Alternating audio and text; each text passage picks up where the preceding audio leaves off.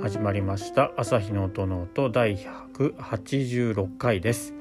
この番組は弦楽器の修理や調整に携わっている私朝日が音楽特に楽器についてあれこれ話すポッドキャストです。楽器本体のことから弦などのアクセサリーそして音ノートに関して思うがままに語っていきます。番組を通してバイオリンやビオラチェロなどに興味がと親しみが深まってくれたら嬉しいです。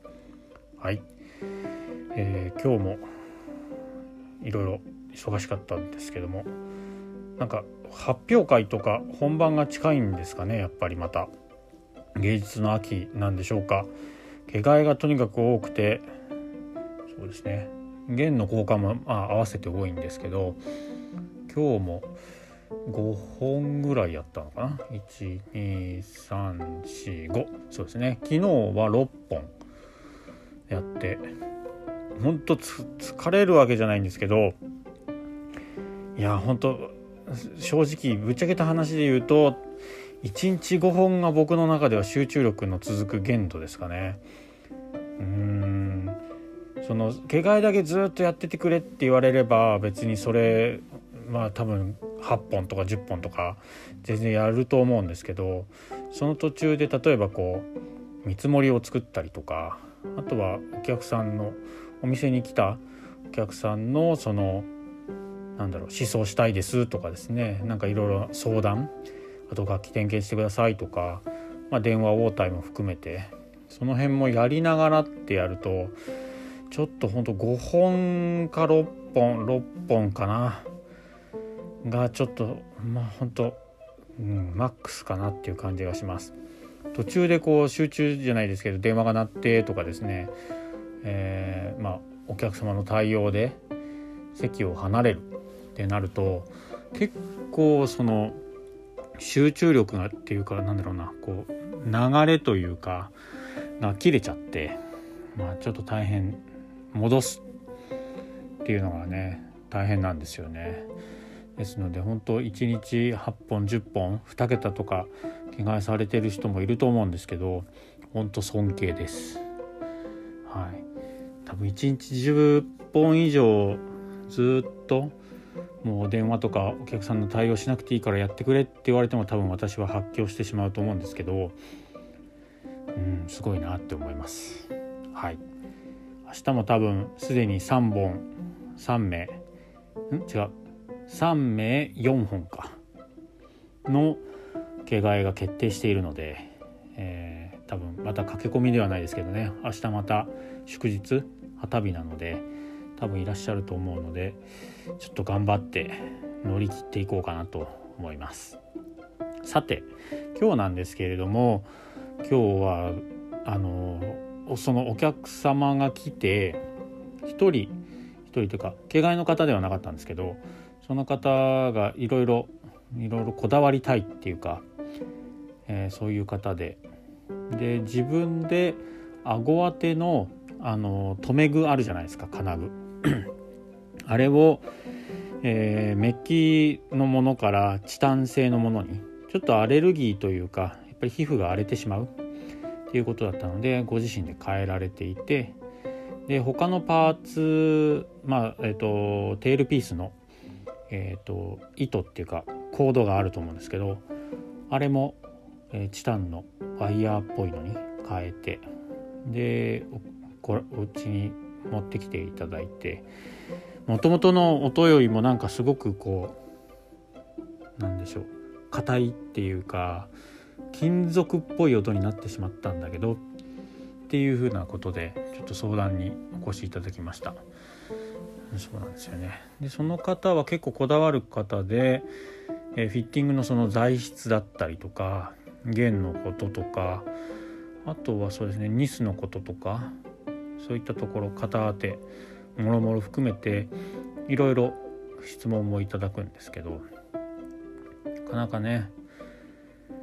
これはいつもそうなんですけど何でしょう突き詰めようとすると急に間口が広がるんですよね。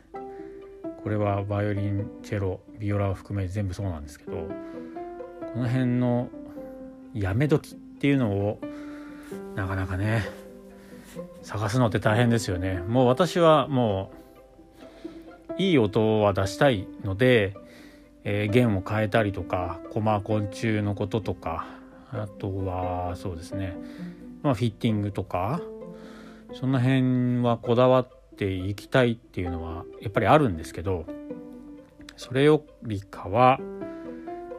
練習した方がうまくなんじゃねっていうところの方が強いんでとはいえ全く練習はしないんですけどなのでそうなんですよね。弦に関してはもうほぼ決まっていて1番線と2番線 A 線と A 線はスチール弦。で、えーと、D 線とゲー線はガット弦。もうこれでいいっていう風にしました。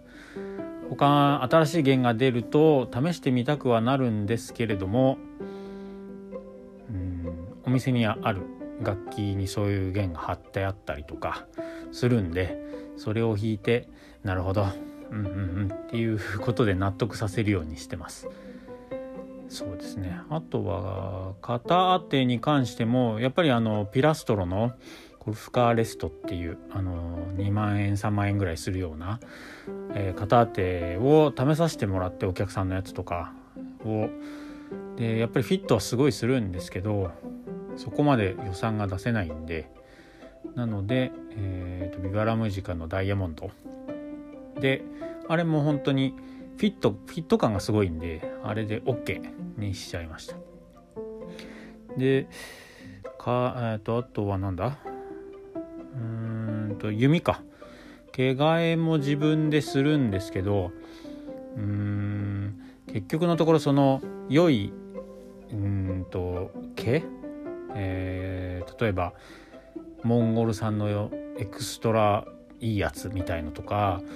えー、イタリアのすごいいいやつとかそういうので、えー、やっても私の中ではそんなに違いが感じられないっていうところがあるので、まあ、普通のいつものあの毛スタンダードな毛を貼るで OK にしてますし松屋にはもうかれこれずっとギオームを使っていてで最近ちょっと前に缶に入ったベルナルデルベルナーデルを手に入れたのでそれで OK と。いやベルナーデルすごくいいんですけど毎回使ってるとなくなっちゃうんで今のところはギオーム。いう感じですよね。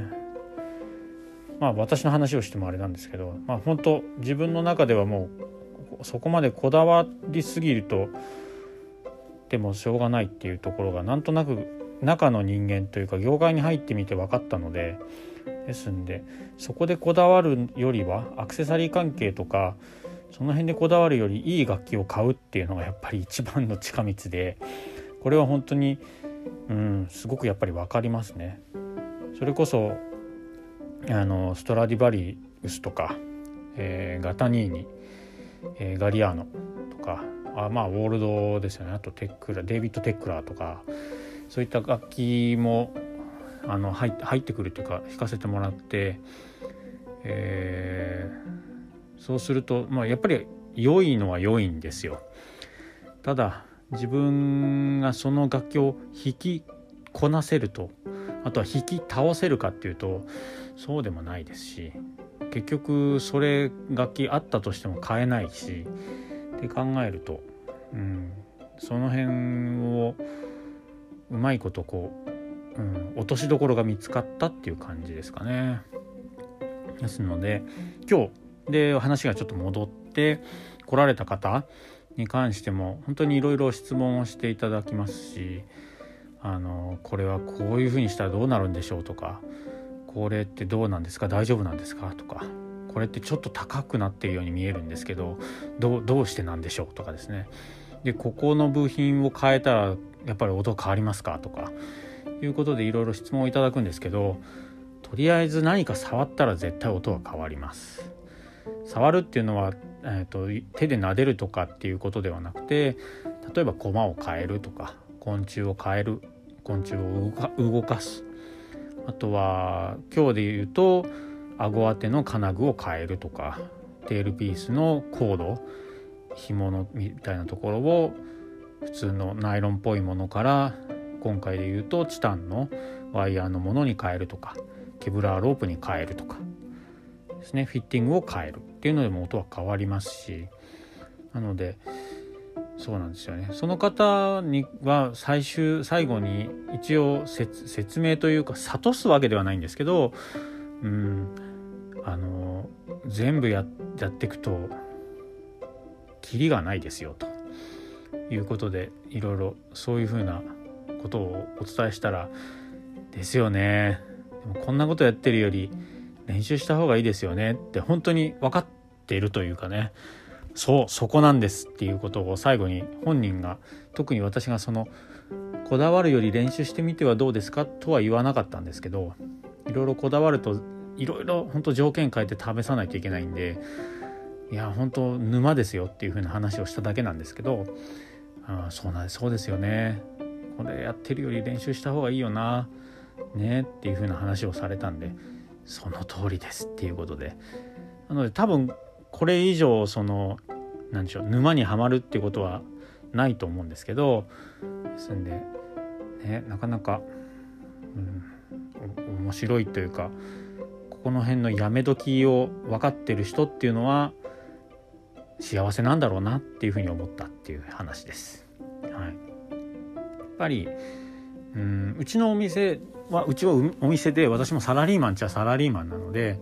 そういった形でこういろいろ悩んでこれこうやってみてくださいって言ってこうなりましたとかこれって大丈夫ですかとか点検したりとかチェックしたりとかちょっと調整して もちろん料金を少しいただいたりするんですけどそういう方あとは楽器を少し弾きたいんだけどっつって楽器を、まあ、買うわけではないけれども弾きたいっていうことでこう、まあ、自分のテクニックをこう披露したいっていう人とか、まあ、本当に悩んでいてとりあえず分かんないから弾かせてくれっていうことで来られる方もいるんですけどそういう方の相手をしてると、まあ、自分としては特にこう生産性っていった意味では何もお金目というか売り上げを生み出してない場合があるんですけど、まあ、サラリーマンなのでそれは対応してるっていうことでいいのかなと思うんですけど個人でやられてる人ね工房開いたりとかでやってる人のところへ行ってただ自分のなんだろう技量とか技を見せたいがためにちょっとこれ弾かせてくれる？って言って例えば1時間とかずっと弾いてて結局何も言わずに「あこれいいねあこれはこっちの方が好きだな」とか言って帰っていかれるっていうのは相当辛いんだろうなとかいうのも考えちゃいましたね今日は。うんあんまりそういうのは聞かないのでそういう方は工房に行くってことはやっぱりないのかなっていう感じもするんですよ。やっぱり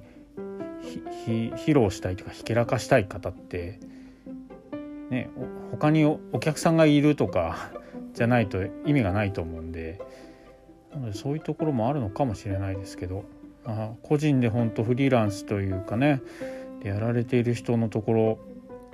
でなんか特に話だけ聞いて何も買わずに帰るとかなんか調整だけしてもらうだけしてもらってまあお礼も言わずに帰るって言ったら変ですけどとかただ自分の欲求を満たしたいだけでずっと来られてこう弾いてとかなんか話をして話をするだけして帰るとかってどうなんだろうなっていうのを考えてしまった今日でしたね。はい、またうん。どうなんでしょうね。分かんないですけど。私は本当にそこの時間で潰れてしまっても別にね変な話給料が出ているので発生しているので